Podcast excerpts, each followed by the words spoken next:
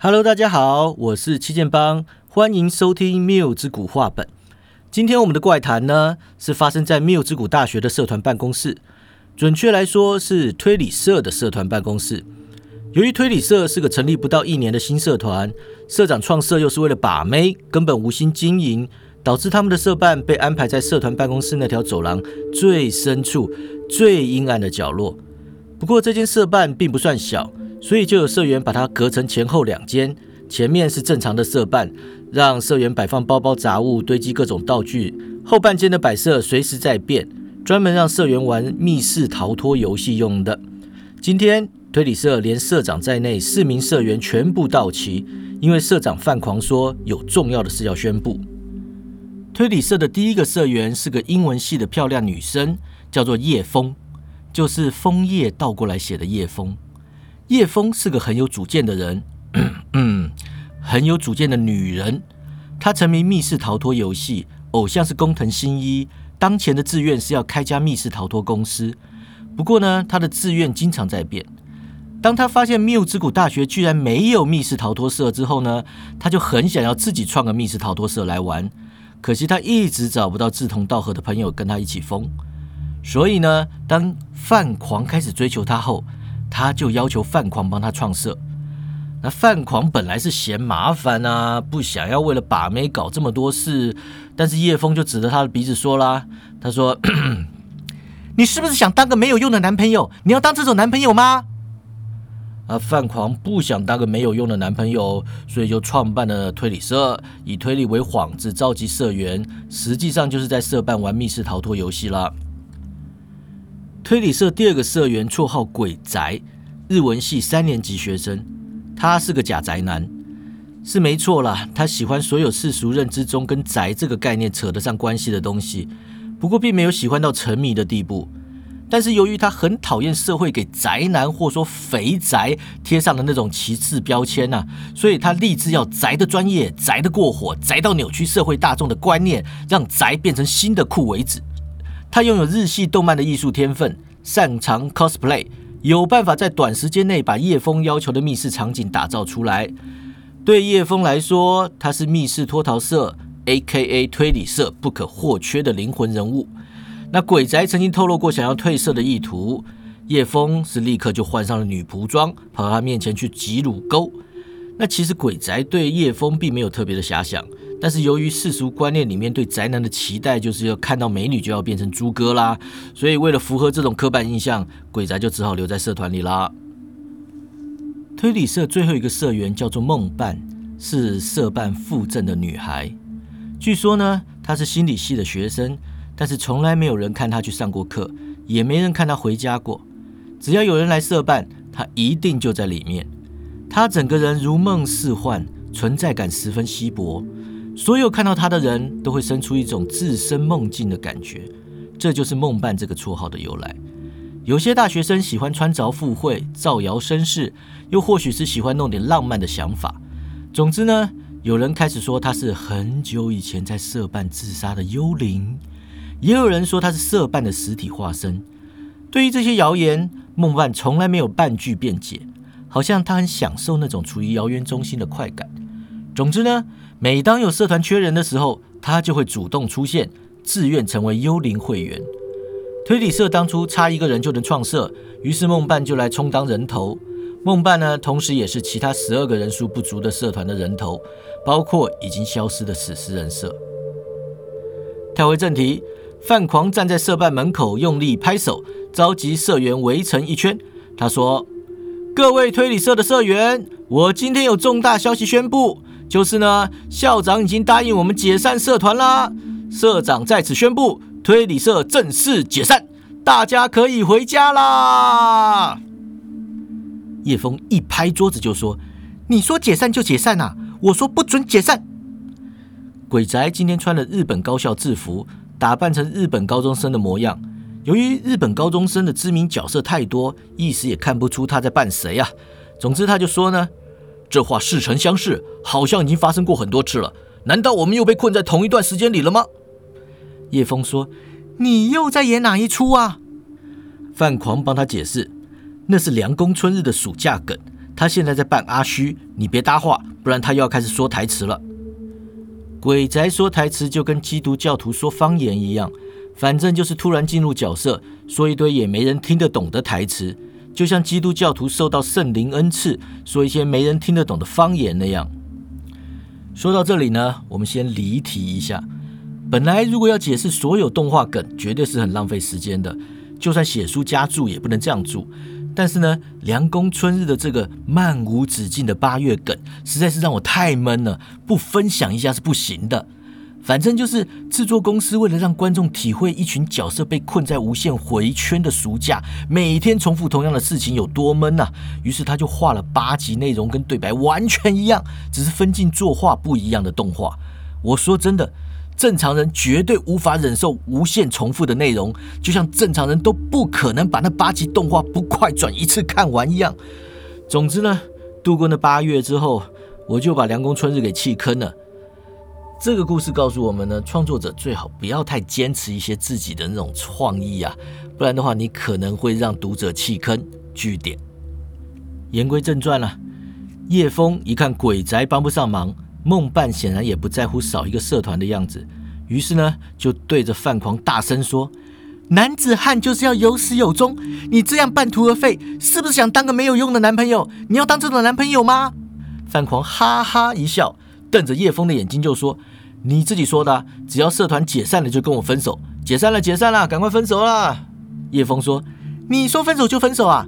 在爱情面前遇到一点小小的挫折就不去争取，是不是想当个没用的男朋友？你要当这种男朋友吗？”范狂指着叶枫说：“你从头到尾就这一招啊？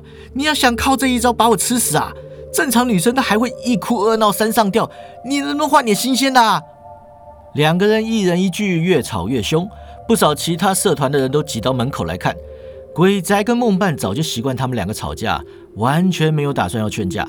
鬼宅呢，就拿手机走到一个角落去追动画去了；梦伴走到另外一个角落去，一边发呆一边哼歌。到了一会儿，门外出现骚动，有人推开人群来到推理社门口，原来是王校长到了。王校长一看社办里面吵得热闹，立刻出来打圆场。他说：“哎呀，范同学，好端端的怎么吵架了呢？大男人跟小你八岁的女朋友吵架不好看啦！你算算看啊，你第一次读大学的时候啊，你女朋友还是小学生呢。”叶枫走到校长身旁，拉拉校长的衣袖说：“校长，他欺负我。”校长说。好啦，叶同学，没关系啦，你也常常在欺负他嘛。范狂眉头一皱啊，突然有种不好的预感。他问说：“校长，你怎么会认识叶枫？”校长笑呵呵的说：“范同学，你这女朋友可不是省油的灯呐。他听说了推理社要废社的事，主动跑来找我，要求不要废社。”我说我答应过你啦，做人要言而有信啊。他就说，我我想想看他是怎么说的。他说，你是不是要当个没有用的校长啊？你要当这种校长吗？范狂说，他来来去去就这一招。校长你是言而有信的人啊，你不要给我中这种招啊。校长点点头说。我王校长号称言而有信，小郎君绝非浪得虚名的。不过呢，认识我的人也都知道啊，我是个把学校存亡看得比信用还重的人。只要对学校有好处的事，我是一定会义无反顾的去做的。那么叶同学呢，答应了帮我解决一件学校的麻烦事儿。这件事情啊，若真能圆满解决，学校就能免除一件官司。我这样讲，你明白吗？范狂气呼呼地说：“我明白，我明白。缪之谷大学的校长是个言而无信的小人。啊，你明白就好啦。我答应过让你解散社团的，可没说什么时候解散呢。这样吧，范同学跟叶同学。”你们两个就一起调查这件事情。如果范同学先解决，那就解散社团啊。如果叶同学先解决，呃，就不解散啦。大家觉得这样是不是很公平呢？范狂问：“到底是什么事？你先说清楚。”校长说：“小事，小事，就是史诗人设的事嘛。大家都知道啦，史诗人社啊是跟你们一样的小社团，只有四个社员。今年三月，不知道怎么回事，他们突然就不见了，连社办一起消失了。”现在他们的家长在跟学校打官司，要我们付出巨额赔款。我这个人呢，公开透明，也不在意告诉各位，这官司要是输了，赔款赔下去啊，学校可就倒闭了。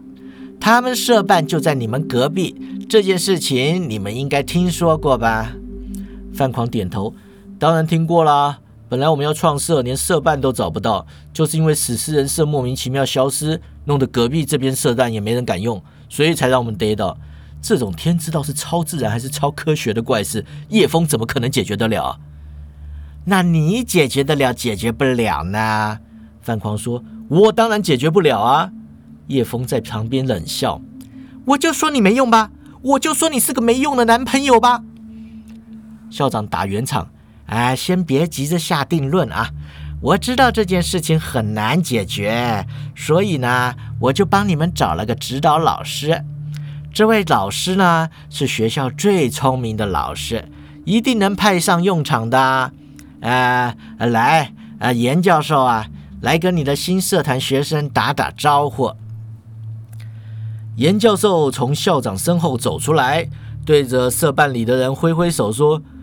呃，大家好，我是化学系的严教授啊，从今天起担任推理社的指导老师，请大家多多指教。哎，范同学，你最近读书了没有啊？范狂看看严教授，看看校长，看看校长，看看严教授，他说：“我都不知道要怎么吐槽你才好了，你把它丢给我。”校长笑着说。哎，这个严教授最近拿到了终身教职啊，已经打定主意要混吃等死了。我如果不把他给推给你呀，他就会变成没用的教授。你是不是想当个没用的教授啊？啊，你要当这种教授吗？你别学小女生说话，恶心。总之啊，你就是要解决史诗人社的官司嘛，这种小事一天就能搞定了。鬼宅说：“一天就能搞定，干嘛要从三月拖到现在？”校长说：“傻小子，拖到现在是因为官司不急着开庭嘛。学校每天都有新的倒闭危机，这种不急的就等闲下来再说喽。”鬼宅苦笑说：“我们学校到底为什么还没有倒闭呀？”严教授把校长推进门，反手关门，把其他社团的学生挡在外面。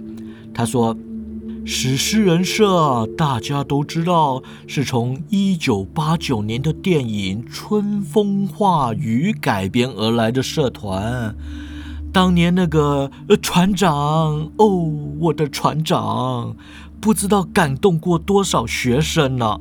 我也是看了《春风化雨》之后啊，才立志当老师的。”校长忍不住打岔了。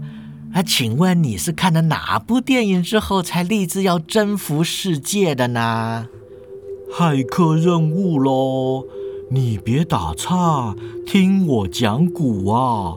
啊，总之呢，史诗人社啊，向来是一群假文青在参加的社团，跟摇滚社一样，标榜反传统啊、反权威呀，啊，却又不拿出点新的东西。你看他们每年在社团成果发表会里发表的新诗啊，要么就是哗众取宠的笑话梗，不然呢就是泛政治的讽刺时事梗，只会让观众觉得诗人已死，是名副其实的史诗人设啊。校长说：“啊，怎么样的学校啊，就有怎么样的学生嘛。”严教授摇摇头说：“怎么样的校长啊，就有怎么样的学校吗？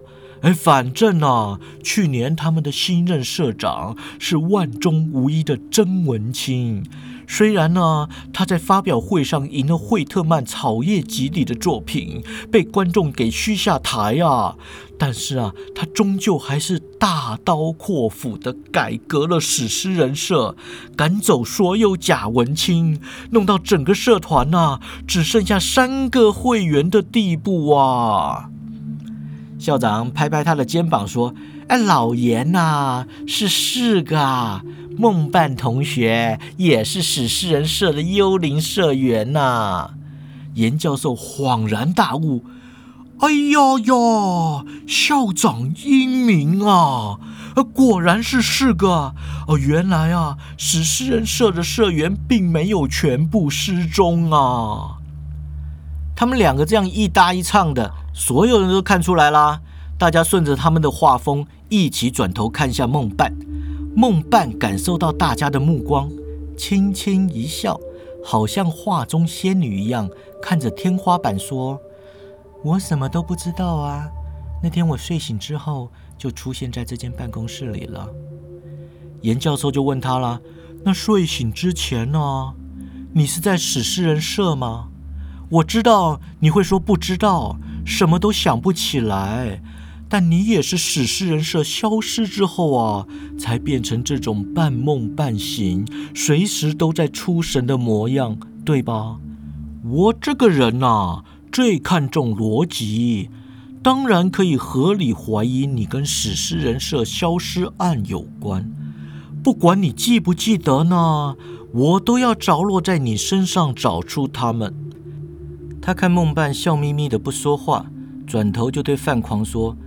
哎，范同学，请把那个箱子啊拿到桌上来。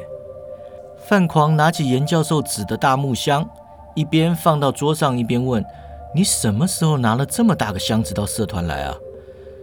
严教授翻翻箱子说：“我在学校里放了很多箱子，你们不懂啊，最好不要乱碰啊。”哎，好啦，就是这个。啊他从箱子里拿出一个金属盒，正面有三条线形成一个 Y 字。他说：“啊，这个是通量电容器，用这个就对了。”鬼仔指着电容器说：“这是回到未来的梗啊！你不会说你发明了时光机吧？”严教授呵呵大笑：“我要是发明了时光机呀！”这个世界早就变成我要的模样了，不是啦？这个电容器啊，可以小范围影响时间的意识层面，也就是说呢，可以帮助失忆症的人啊回想起某段时间内的记忆。而梦伴同学，你要不要恢复记忆呀？梦伴说：“好啊。”严教授拿起通量电容器，对着梦伴按下开关，电流通过 Y 型的导体发出阵阵闪光，仿佛催眠道具一般。接着呢，他关掉电容器，问梦伴说：“你想起了没有啊？”梦伴说：“好神奇哦，我想起来了耶。那天我们正在史诗人社的社办里讨论存在主义与自由诗之间的关系。”结果突然来了一个女生，那个女生呢，我当时不认识，但是现在认识了。她说着，转头看向叶枫，叶枫对她眨眨眼，问她说：“又关我什么事了？”梦伴继续说：“叶枫那天跑来史诗人社，针对《春风化雨》这部电影发表评论。他说，《春风化雨》是大烂片，男主角竟然因为父母不让他演舞台剧这种小小的挫折就自杀。”简直是懦弱到了极点的渣男。他还说啊，基丁老师顶着存在主义的光环，教导学生要反传统、反权威，最后却完全不对抗权威，乖乖的让学校赶出去，只是一个光说不练的假文青。叶枫看大家都在瞪他，就说：“我们西洋文学概论的老师是这样说的，我有说错什么吗？”梦伴继续说。叶枫说：“史诗人设以电影为名，但却没有任何存在主义的精神。说要反权威、追自由，但是缪之谷大学完全没有在管学生，跟电影里的寄宿学校不同，根本没有什么好反的。这群死尸人只是在无病呻吟，为赋新词强说愁，没有任何存在的必要，不如废社算了。说完，他就走了。校长问他说：“然后怎么啦？”梦伴边想边说：“然后社长就开始自我怀疑，他突然之间失去了所有存在的意义，生命的价值降低到零。他不但怀疑自己，还怀疑社团。”不但死尸人设变成了屁，就连《春风化雨》那部电影都不该存在。最后，社团跟社员就在他强烈的自我怀疑下消失了。消失啦？那你怎么没事呢？我呀，当时刚好沉迷在系上的催眠治疗课上，老师说我是天生的催眠大师，万中无一的绝世高手。我一看情况不对，立刻就催眠了自己。老实说吧。我也不知道我是意识还是肉身没有跟着他们一起消失，也就是说，此时此刻我都不知道我是在梦里为蝶，还是蝶在梦里为人呢？鬼宅毫不困难地接受了他的说法，难怪你老是在晃神，好像半梦半醒一样。范狂恍然大悟啊，对叶枫说：“你平白无故跑到他们社团去讲这种话，到底是什么居心？”叶枫不认错。谁叫你是没用的男朋友，连间社办都找不到？我不想办法把别的社团赶出去，哪来的社办让你创社啊？范狂大声说：“人家连人带社办都消失了，你都不知道要出来承认一下吗？”叶枫也很大声：“他们社办消失关我什么事啊？我不管梦伴说的有多合理哦。你要是我的话，你会觉得他们是因为我讲了几句话就消失了吗？”校长走到两个人中间说：“哎，好啦好啦，现在不是找人怪罪的时候嘛。虽然大家都知道要怪谁啦，校长呢也知道要找谁背锅啦。啊，反正啊，当务之急呀，先得把死尸人设给找回来。哎，老严呐，有办法吗？”严教授从箱子里拿出了一个大铁箱。打开箱盖，露出简易的医疗监控器材，还有药物注射管线，外带一个小陀螺。他笑着说：“不管是人在梦里为蝶，还是蝶在梦里为人呐，总之呢，既然跟梦境有关，就要从潜意识着手。”我们大家一起透过梦伴同学的潜意识，去找出史诗人社社长，在他脑海里呀植入一个想法，让他再次相信《春风化雨》是影坛经典，史诗人社意义非凡。相信啊，这样子他们就会回来啦。啊，那有一二三四层意识，小心别去第四层啊！随时注意陀螺倒了没有啊！鬼宅忍不住说：“你这是《盗梦空间》嘛，有点原创性好不好啊？”严教授就开导他：“什么《盗梦空间》呐？是全面启动。你不要老是看字幕组的影片好不好？尊重一下智慧财产权嘛。我跟你说啊，科幻电影啊，就是科学的根本呐。”我们科学家研发的东西，哪个不是从科幻电影或影集里面出来的呢？要是没有星舰迷航记，哪里会有折盖式手机呀？啊，火箭科学家怎么会整天说要研发曲速引擎呢？而且你想想看，别人看回到未来啊，就只敢研发漂浮滑板，只有我有本事研发通量电容器，是不是很强大呀？哎，好了，来，大家坐成一圈，我帮你们潜入潜意识去啊。校长就问他说：“哎，你不进去呀？”严教授摇头说：“我得在外面顾着你们呐，必要的时候啊，还要放音乐给你们听，那个啦妈妈咪呀什么的。”梦伴凭记忆指挥大家把色班弄得跟死尸人设的色班一样，想要利用熟悉的环境吸引死尸人过来。弄好之后呢，他们就围着社团桌子坐成一圈。严教授把他的盗梦箱放在桌上。拉起注射管，在每个人手上扎针，按下按钮，所有人当场睡着。梦伴坐在社办里，突然觉得精神一振，世界的色彩都变得鲜艳了，双眼的解析度大幅提升，仿佛跟失踪许久的自己重逢了一样。他笑嘻嘻地看着自己白皙的双手，明显感受到自己的存在，也感应到其他人的存在。他抬头看见了王校长、范狂、叶枫、鬼宅，还有史诗人社的三个社员。那三个史诗人。肉体消瘦，肤色苍白，面无表情，形容憔悴，并肩瘫坐在社团的靠墙长椅上，猛一看就像三具尸体一样。其他人顺着梦伴的目光转头，看见死尸人时都吓了一跳。叶枫忍不住还尖叫一声。死尸人社长听见尖叫声，睁开白灼的眼睛，神色迷惘地看了看社办。接着呢，眼白之中出现瞳孔，仿佛突然间回过神来，聚焦在梦伴身上。他有气无力地说：“小梦啊，你回来了，我们社团终于完整了。”梦伴站起身来，慢慢走到死尸人面前说：“社长，我跟校长他们一起来带你们回去。”社长立刻摇头说。不回去了，我们的存在没有意义，回去干嘛呢？王校长说：“哎呀，史同学，怎么会说存在没有意义呢？你们的存在呀，可以帮学校免除一场官司啊，那样学校可以少赔很多钱。”暂时就不会倒闭了呀！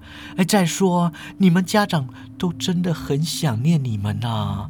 校长相信他们是真的想你们，绝对不是为了赔偿金才要告学校的啊。社长说：“这样的学校早倒早好了，我们不回去也是帮助校长早日脱离苦海。”缪之谷大学的存在是没有意义的，不如跟我们一起消失算了。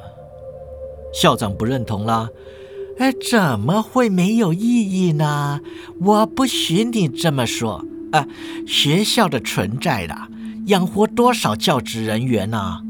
我们每年发了多少文凭给没资格获得文凭的学生呢？我们呢是在造福人群啊！整个社会能有今天的成就，都是因为有我们这样的学校存在的。学校贩售的不是知识，不是文凭，而是学生对未来的憧憬与期望啊！范狂拉开校长，走到前面说：“校长，你这样讲实在太像我以前待过的公司了，还是让我来吧。”他蹲在死尸人身前。握住对方冰冷的手掌，满脸诚恳地说：“来，社长对社长，我告诉你一句我真心相信的话：人生啊是没有意义的，所有人都一样。你每天在学校看到的那些同学，哪个不是在混吃等死啊？就连应该要教育我们的师长，一旦拿到了终身教职，还不就是在混吃等死？大家都一样废，不要对自己要求太多了嘛。大学生嘛。”得过且过，好好享受四年。有什么事出去再说。鬼宅拉开饭狂，义正言辞地说：“这种大学颓废论是解决不了这次危机的啦。人家面对存在主义的危机，必须从存在主义的着手。听我说，人类存在的意义是没有办法透过理性思考获得答案的。你必须要靠主观的人生经验来赋予自己意义。”如果你没办法帮自己找到意义，那你就已经死了，你的生命就只剩下三秒。不要这样看我，勇者喜欢巨乳到底有什么错？你只是回想起了被巨人支配的恐惧，还有囚禁于鸟笼中的屈辱。你大可以去修炼具象化系的内容，但是呢，同样的招式对圣斗士是不管用的。范狂捂住鬼宅的嘴巴，一边拉走他，一边说：“哎，不好意思啊，他开始说台词了。哎，这是一种真的心理疾病哦。”不是肥宅瞎掰的，呃，你们继续啊，不要管他，我来处理一下就好了。那现在呢，就只剩下叶枫没说话了，所有人都看着他，就连死尸人也在看他。叶枫想要规避大家的目光，但是目光来自四面八方，怎么避都避不了。他就说了：“你们不要看我，我一点都不觉得抱歉。那些话都是我老师说的，老师说的话怎么可能有错？”王校长就说了：“哎，叶同学，千万不要有这种错误的观念啊！校长本身呢，也是个老师啊。我每天呐，都说很多乱七八糟的瞎话。”不值得学生复述和学习的啊！我对学校的教学一直很引以为傲的部分呢，就是学生来我们学校念书呢，很快都会学会了自我判断，哪些话该听，哪些话不该听。你都这么大的人了，不能老是拿老师说来当借口啊啊！再说，你确定没有曲解老师的话吗？还是只是扭曲人家的话，去对自己有利的部分来讲啊？叶枫沉默了好一阵子，最后拉了张椅子，坐在死尸人面前，低头说：“对不起啦，我讲那些话，其实也不是真的，因为我有多相信了。我只是想把你们赶出社办嘛，让我们社团有办公室而已。”三个死诗人冷冷看着他。散发出一股强大的死亡气息，一个一个都恨不得要把他拖入地狱的模样。叶枫很想说：“你们是不是要当没有用的诗人？你们要当这种诗人吗？”但最后他还是忍下来了。他说：“社长，你还记得当初爱上诗的那种浪漫吗？我听说你喜欢惠特曼的诗，念一首给我听好吗？”死诗人摇摇头，语气空洞的说。我好久没念诗了，早就忘光了。叶枫说：“那我念一首给你听吧，或许你也曾喜欢过这首诗。” Whoever you are, I fear you are walking the walks of dreams. I feel these supposed realities are to melt from under your feet and hands. Even now, your features, joys, speech, house, tread, manners, troubles, follies, custom, crimes dissipate away from you. Your true souls and body appear before me. They stand forth out of affair, out of commerce, shops, work, farms, clothes, the house, buying, selling, eating, drinking, suffering, dying. 十四人社长嫩嫩地说。you have not known what you are. You have slumbered upon yourself all your life. Your eyelids have been the same as closed most of the time. What you have done returns already in mockeries. The mockeries are not you. Underneath them and within them, I see you lurk. I see you lurk. 叶枫牵起社长的手说。你一辈子都在沉睡，难道你不想醒来吗？社长泪流满面，额头贴上叶枫的手，说：“我怕我就算回到现实里，也一样醒不来。我怕我从来没有醒过，永远都不会醒来。”叶枫伸出另外一手，拉了梦伴过来。梦伴伸手去拉其他两个死尸人。叶枫说。继续走在梦里，你永远是没有机会醒来的。跟我们回去吧。于是，消失的死尸人社再度出现，失踪的死尸人也都回归。威胁缪之谷大学存亡的官司少了一桩。叶枫赢得了赌注，但校长也想对范狂交代。于是呢，推理社正式改名为密室逃脱社，由叶枫出任社长，范狂不得退色。那死尸人社的社长睁开了他的眼睛，离开了他的象牙塔。如果存在的意义需要自我主观经验加以认定的话，他会需要很多很多现实人生中的经验。这个故事就到这里结束啦。我是很想在故事最后加点道德意义或什么的啦，听起来会比较酷。但是面对现实吧，我们写类型小说的人呢，不是很在乎道德意义那类东西。如果听众在听故事的过程中得到了什么，当然好啦。那要是没有的话，那就没有喽。非常谢谢大家收听《谬之谷怪谈》，我们下次再见。